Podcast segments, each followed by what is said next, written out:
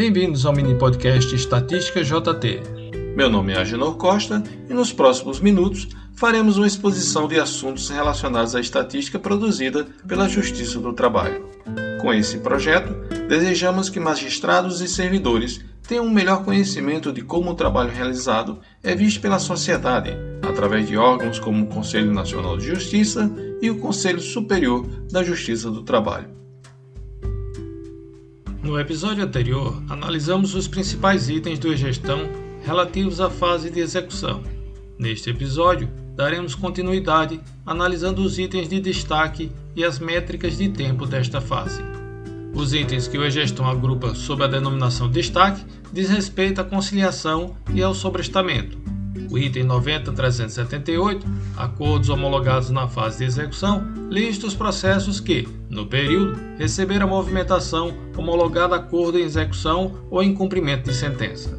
Já o item 90104, processos aguardando cumprimento de acordo, lista os processos que receberam movimentação homologada acordo em execução ou em cumprimento de sentença, e que posteriormente não tenha havido registro do movimento de extinção da execução ou de parcela final. As conciliações na fase de execução são importantes, mas não contam para o cumprimento da meta 3 do CNJ. Nesta fase do processo, a baixa só ocorre após o pagamento de todas as parcelas do acordo, com o registro da extinção. Assim, acordos muito longos afetam o tempo de execução. O item 90.106, processos suspensos por execução frustrada, lista os processos cujos esforços para levar a termo a execução forem frutíferos. São candidatos à futura extinção por prescrição intercorrente. Mas enquanto isso, uma vez suspensos, melhoram a taxa de congestionamento líquida, contribuindo para o cumprimento da meta 5 do CNJ. Os itens 90.392 e 90.391 listam os processos que, no período, respectivamente, entraram e saíram da suspensão. Existem vários motivos para o registro de suspensão do processo, mas atenção ao movimento suspenso o processo por reunião de processos na fase de execução. Ele, de fato, não sobresta a execução do processo, é apenas um indicativo de que as peças processuais estarão concentradas apenas em um único processo. Ou seja, os processos continuarão contando na taxa de congestionamento. O item 90.300, processos suspensos, lista os processos que se encontram suspensos por qualquer motivo, exceto por execução frustrada. Mudanças no PJE agruparam os itens da fase de liquidação e execução. O item 90.397, incidentes na liquidação ou execução, recebidos, lista os processos em que há registro, no período, de petição de impugnação à sentença de liquidação ou de embargos à execução. O item 90.398 lista os processos que, no período, tiveram os incidentes julgados. O item 90.399 lista os processos que, no período, tiveram os incidentes prejudicados, seja pela baixa do processo, arquivamento, homologação de acordo, alteração do tipo da petição ou ainda o registro do movimento prejudicado incidente. O item 90.400 lista os processos que têm um registro de incidente pendente de solução, o item 90401, incidentes na liquidação ou execução pendentes com o juiz, é um subconjunto do anterior, pois estes receberam o movimento de conclusão. A baixa da pendência do juiz ocorre quando verificadas uma das seguintes condições: registro da decisão, o encerramento da conclusão, neste caso, quando, após o registro da conclusão, o magistrado determina a prática de ato processual antes de proferir a respectiva decisão e ainda quando o incidente for prejudicado. Uma vez que o incidente seja resolvido, é possível que a parte venha a recorrer mediante agravo de petição. O item 90.222 lista os processos em que houve a interposição do recurso no período selecionado. Também considera-se o movimento de alteração do tipo de petição, que vem a identificá-la como agravo de petição. O item 90.406 lista os processos que foram remetidos à segunda instância e que apresenta a interposição do agravo de petição. Já o item 90.407, agravos de petição pendentes de remessa, lista os processos com registro de petição de agravo sem o registro da remessa.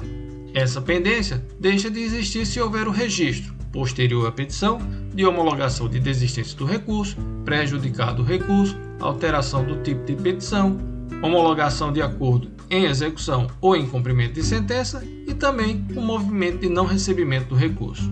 Veja que já não há mais controle sobre o recebimento ou não do recurso.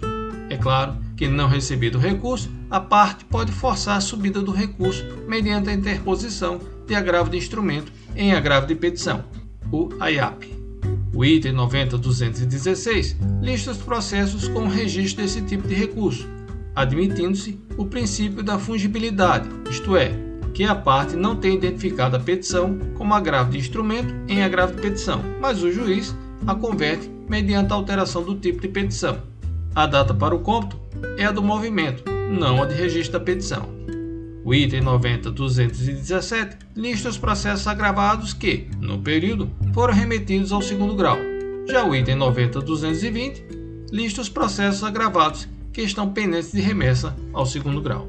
Não devem ser considerados pendentes de remessa os agravos de instrumento em agravo de petição que, apesar de não remetidos ao TRT, preencheram uma das três condições: tiveram a desistência homologada, restaram prejudicados ou ainda tiveram o tipo de petição convertido pelo princípio da fungibilidade, isto é, mudaram o tipo de IAP para qualquer outro.